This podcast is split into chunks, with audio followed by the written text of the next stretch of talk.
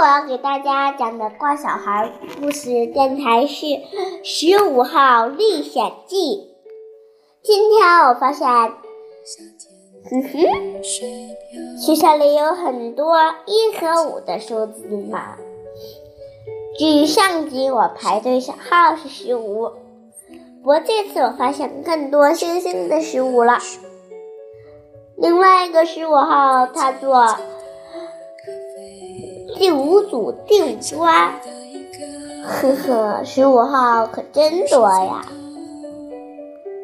这是上集的故事。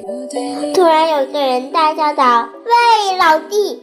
我我看了看，原来有一个窗边有个小男孩坐在那里，他有圆圆的脑袋，圆圆的眼睛，雪白的脸皮肤。血红的嘴巴。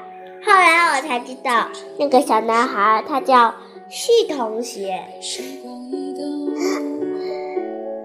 嗯哼，十五号说：“Hello，旭同学，我能和你做朋友吗？”旭同学说：“当然可以，不过我和旭同学早就是朋友啦。”后来，是同学把十五号介绍给我，我和十五号就成了真正的好朋友。欢迎下下集五十，考错了。